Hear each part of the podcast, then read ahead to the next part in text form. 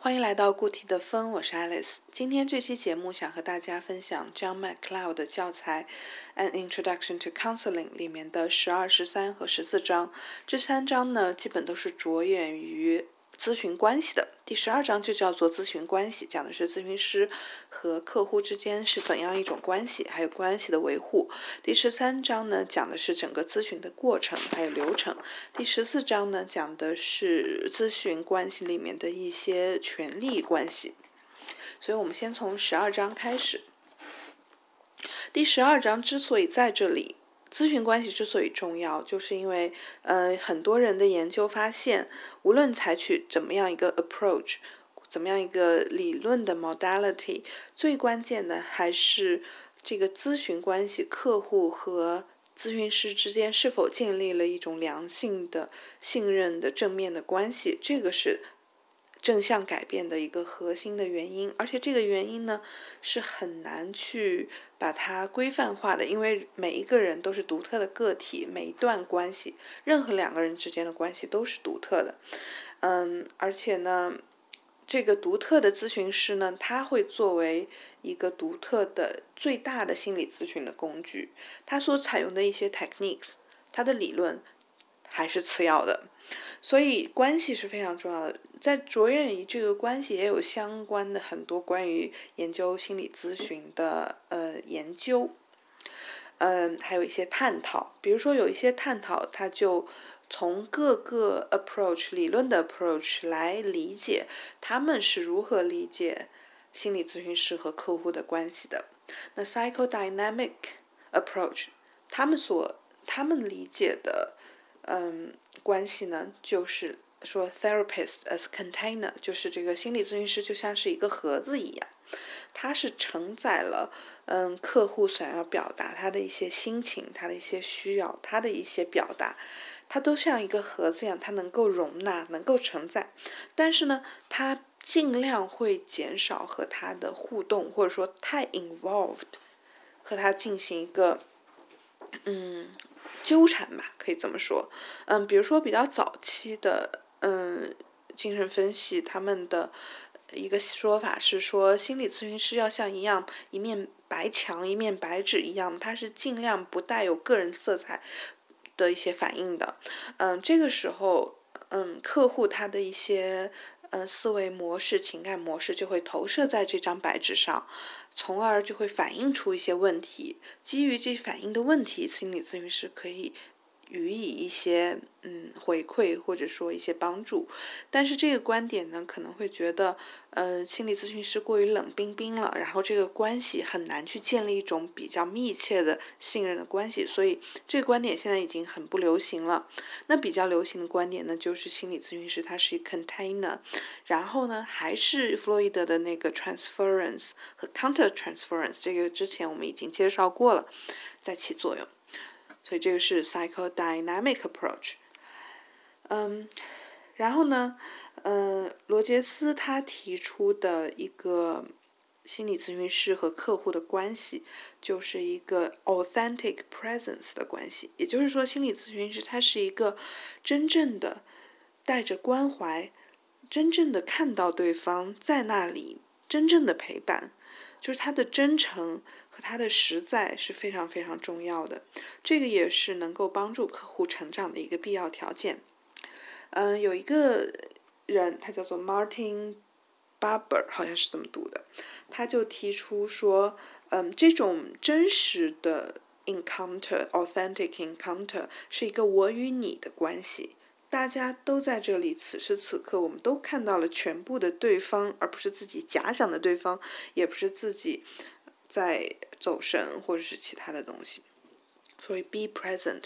是 humanistic approach 真的特别强调了一点。然后关于我与你的关系一点，我记得武志红在他的视频里面也讲过，有兴趣的可以去翻一翻。嗯，CBT 呢，在这个心理咨询师和客户的关系上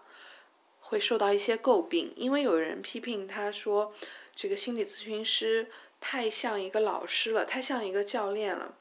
他们就是在用他的这个 CBT 的理论来指导他的学生或者他的客户。嗯，但是有一些支持 CBT 的人呢，他们也他把它叫做合作 （collaboration），而不是 coach 或者 teacher 或者 scientist、philosopher 这样。嗯，但是我们可以看到，这个关系和刚才所说所说的两种关系还是不太一样的。Narrative approach，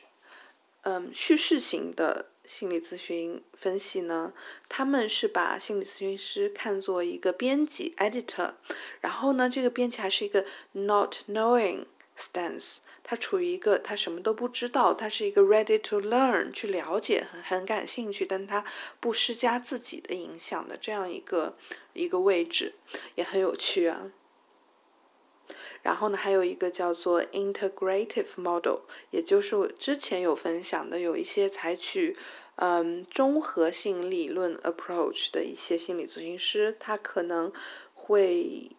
意识到这不同类型自己的角色，还有不同类型的关系，然后把它们结合在整个心理咨询的过程之中。然后呢，这一章还讲了我觉得特别有趣的内容，就是如何要维持呃心理咨询师和客户的相互信任的关系。因为我们都知道，就是朋友之间可能一言不合都要闹矛盾，那心理咨询师和客户他们之间肯定也会有摩擦或者意见不一样的地方，或者说错话的时候，或者一不小心踩到对方的雷，但自己不知道的时候，misunderstanding 是无处不在的。所以这个时候呢，嗯，心理咨询师他所接受的培训就是要 adopt a collaborative style. Being congruent and using meta communication。这些是他的一个。一个总的指导方针啦。那具体来说怎么说呢？就是要 signposting，就咨询师他要解释自己，他不但是要说他说的话，他还要解释自己为什么要说这些话。而且因为整个咨询过程呢，就是客户是指望着咨询师来带领他们走这么一个历程的。那咨询师呢，他就要做很多 signposting，他要解释自己的计划是什么。那我对你的 assumption 是什么？然后呢，咨询师还想要请客户来解释一下客户对心理咨询师有哪些预设，有哪些想法，然后看看，然后来 check 一下他的想法和预设对不对，这样来加深一下 bonding。呃，然后相反的。嗯，心理咨询师也可以说一说对客户的一些预设，然后让客户来判断一下这个预设对不对，是否符合真实的情况，然后这样的话可以加深他们的理解，减少 misunderstanding。同时呢，在整个心理咨询的过程中，不定时的心理咨询师还可以停下来 review the relationship，来看一看他们这个关系怎么样，有没有一些误区，有没有一些嗯疙瘩。没有解开，需要去解开，然后研究一下心理咨询师对于客户产生了哪些影响，客户又对心理咨询师产生了哪些影响。这个就是把一些嗯维持关系友好、解决潜在矛盾的呃任何人和人之间的关系，把它外显化了，把它把它规范化，我觉得还挺有意思的。然后着重这章讲了 repairing ruptures in the alliance，就是他把心理咨询师和客户的关系看作一种 alliant 的一种关系，是一种联合的关系。呃，如果说他其中有矛盾有 ruptures，那怎么办呢？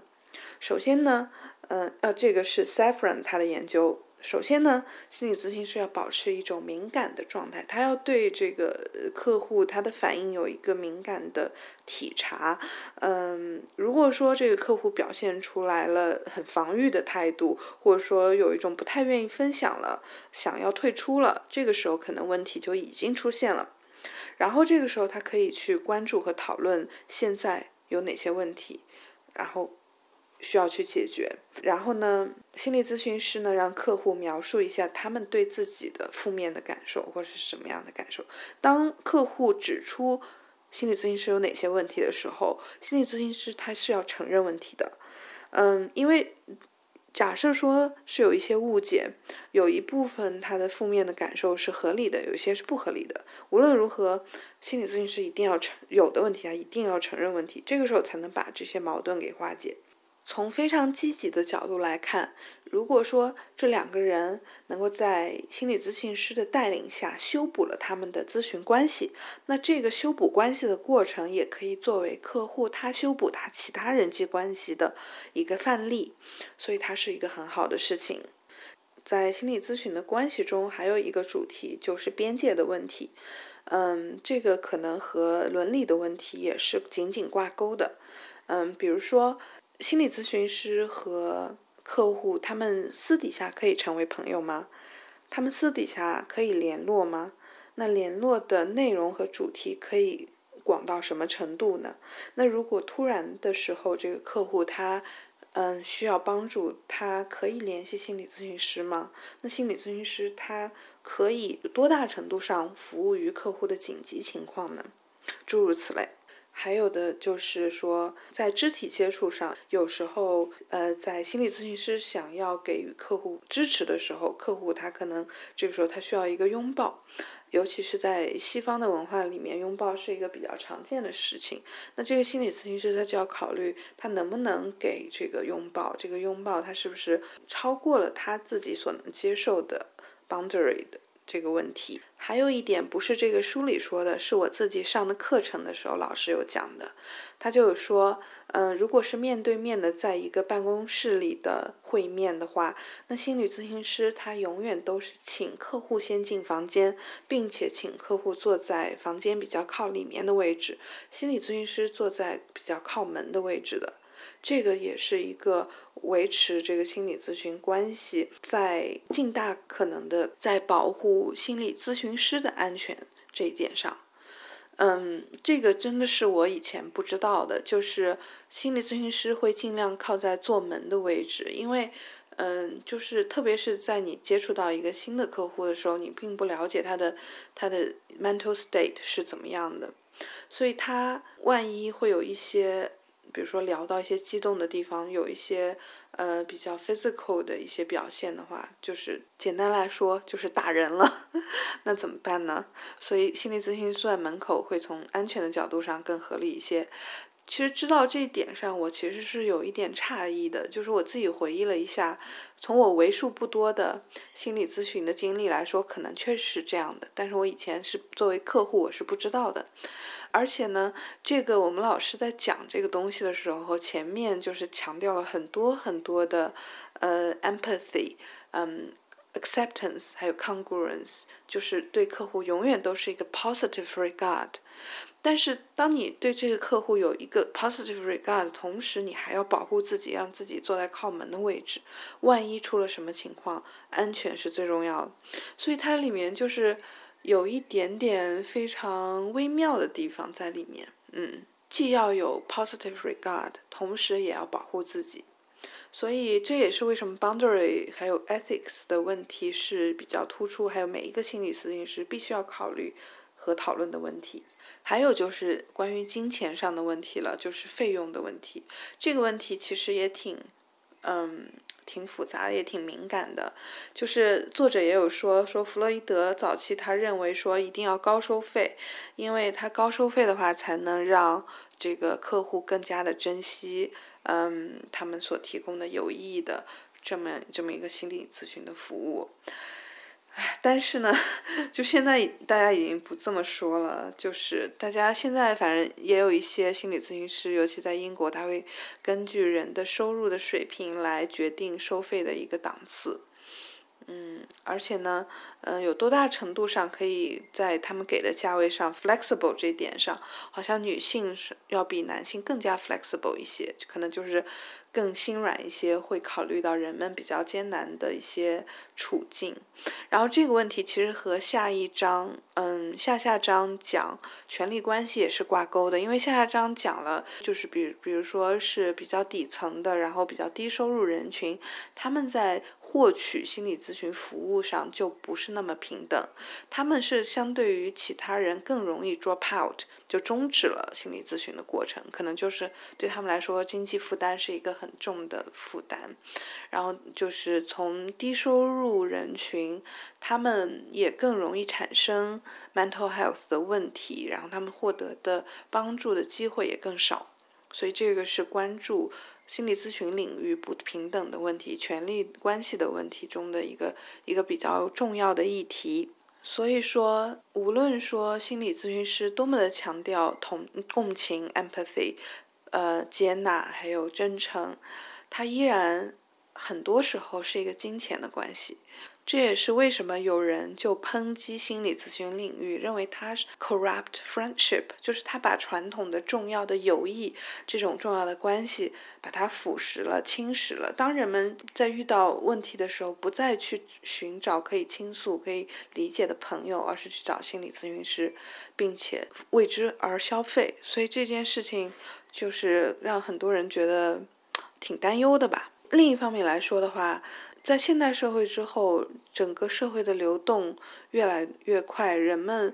可能今年在这儿，明年在那儿，有一些传统的社会关系的维系的确是更加困难的，所以这个社社会条件不允许了，友谊的维持确实是比较难，它很难再像传统那样起到那么大的功能。这个时候，心理咨询师的。产生和需要也是有，也是合理的，符合社会条件的变化的。既然已经讲到了权力关系不平等的问题，那我们就先来看一下第十四章。嗯，除了我们刚刚说的经济上的一些不平等之外呢，还有就是少数群体、性少数群体 LGB 群体）他们所受到的一些不公正的待遇，尤其是前些年吧，比如说。六零年代之前，那个时候或者七零年代，那个时候很有一些心理咨询师，他们依然认为同性恋是一个病理的一个问题。甚至我很惊讶的发现，在一九七四年，APA 才不再病理化同性恋，APA 应该是美国的心理学协会。所以到一九七四年，同性恋才认为不是一个病理性的一个问题。所以可以想象，在心理咨询过程中，如果我是一个同性恋的话，我可能会有更大的压力。我要把我的这个雷达开得很大，去寻找一个不歧视同性恋的这样一个心理咨询师，然后可以可以和他合作。用作者的话说，就是 screen their therapist for gay affirmative attitudes before committing themselves to therapy。然后刚才所说的对于嗯侵蚀友谊的这个批评，它是来自于 Mason 一九八四年、一九八八年、一九九二年都有写文章来批评这一点，还有叫做 Kissinger，还有 Perkins 一九九三年有发文章来讲这个问题。另外呢，总体来讲，心理咨询。的确是一个权利不挺不对等的关系的，因为他客户是把自己非常 vulnerable，嗯，非常隐秘的，然后非常痛苦的事情向另外一个人展现，其实就把自己的弱点暴露给了对方。那心理咨询师呢，他是往往是隐藏的比较好，不能用隐藏吧，就是他是不需要向客户来解释自己的人生是什么样子，然后自己面临的困难和困境是什么样，所以对于彼此的。信息是不对等的，所以这个时候就会形成一定的心理落差。如果他们的关系没有没有处理的好的话，还有就是，比如说心理咨询，它往往有一定的规则，那时间上、频率上，往往都是按照心理咨询这个领域他们的习惯惯常来做的。嗯，往往一。来说，客户和心理咨询师他们的确会达成一个协议，就是他们见面的频率，然后心理咨询的时间时长等等。但是我觉得，他这达成了一定的协议，不代表权利就是平等的，因为一般情况下来说，心理咨询师他是职业职业者，他是 professional，然后他是更有说服力的，而且他的工作的呃时间的安排很难去为这个某一个客户。格外的去个性化，所以一般情况下来说，呃，这个时间还有频率都是跟着心理咨询师的安排来的，所以这个时候。他还是有一个权利不平等的关系在，嗯，那有些人就是说，那这个都是大家都同意的部分了，所以这个这个我觉得还是有必要来解释一下的，这个也是这本书里作者的一个观点。然后呢，卡尔罗杰斯他也涉及到了权力的问题，他就是非常反对 authority power，他希望人尊重人的自主性和独立性，他希望心理咨询师能够支持客户来找到他们个人的权利。Personal power，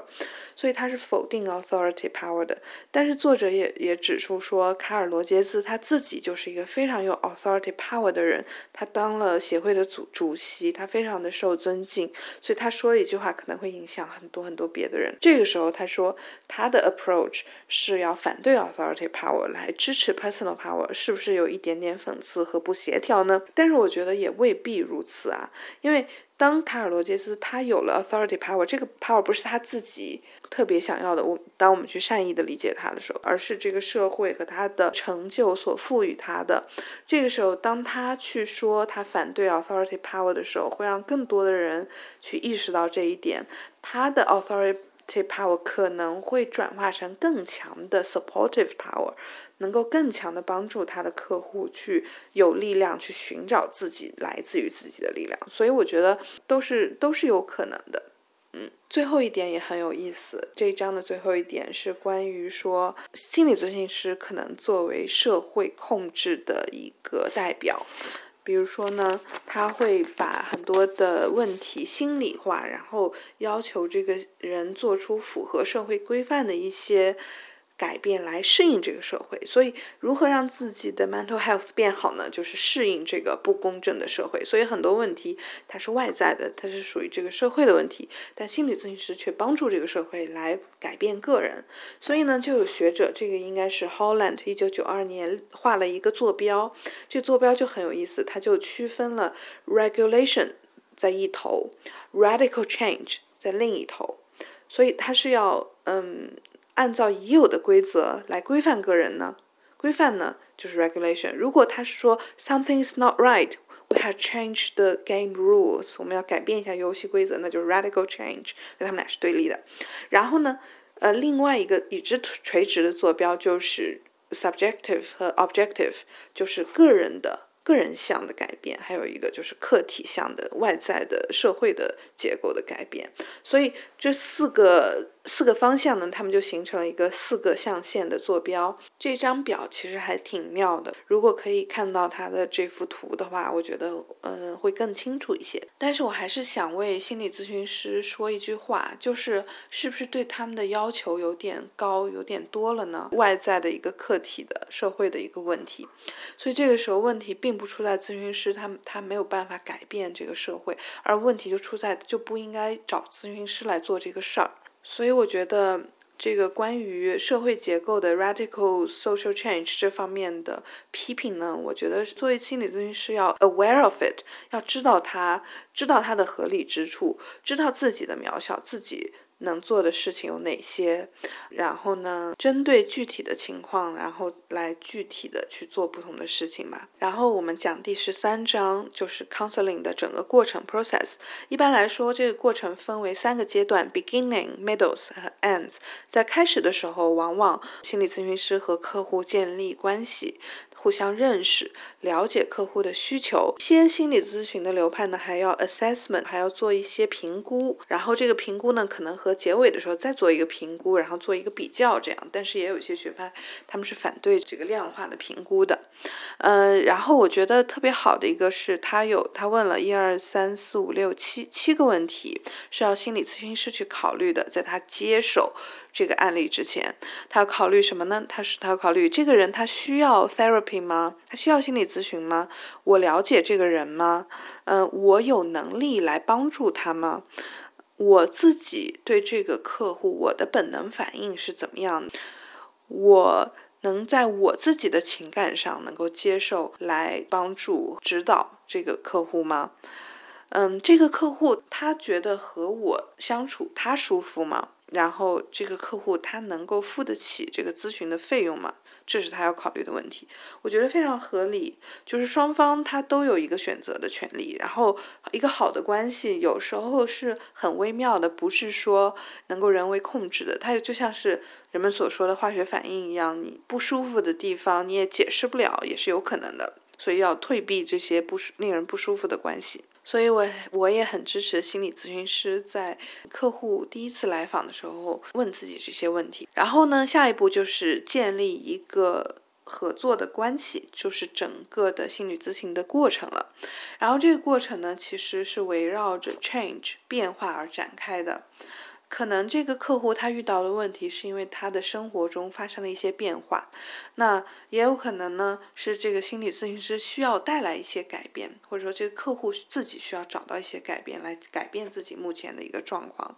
所以它是围绕着改变，围绕着改变就有一系列的嗯要做的事情和实现的目标。然后，其实我觉得这块也是最复杂的，在这章的这一个 section 里面是讲不清楚的。它这章它只是列举了一些中间阶段有的一些成分，比如说客户对自己情感情绪的一些表达和挖掘，这是比较常见的。还有就是 the installation of hope，就是栽植一些希望。还有一些学者认为说，在整个咨询的过程中，就每一段时段他们的比重是不一样的。有一些非常关键、非常 intensive 的一个时段，可能某一下，这个客户他就突然有了一个进展。就是我们所说的顿悟，嗯，这个顿悟的产生是很奇妙的，可能现在他们，嗯，关于心理咨询研究也没有研究出来一个所以然。这个过程中呢，还有一个部分就是我们之前所说的，嗯，咨询师要关注他们俩的关系有没有一些问题，如果出了一些问题要进行修补，这也是整咨询过程中的一部分。还有一点非常有趣，就是 the covered。Dimension of process 就整个咨询过程中的嗯未被诉说的部分，因为心理咨询很多时候是一个对话的模式，但是其实有更多的东西是没有被说出来的，就是他们对对方的一些 assumption，对对方的说的话的一些理解。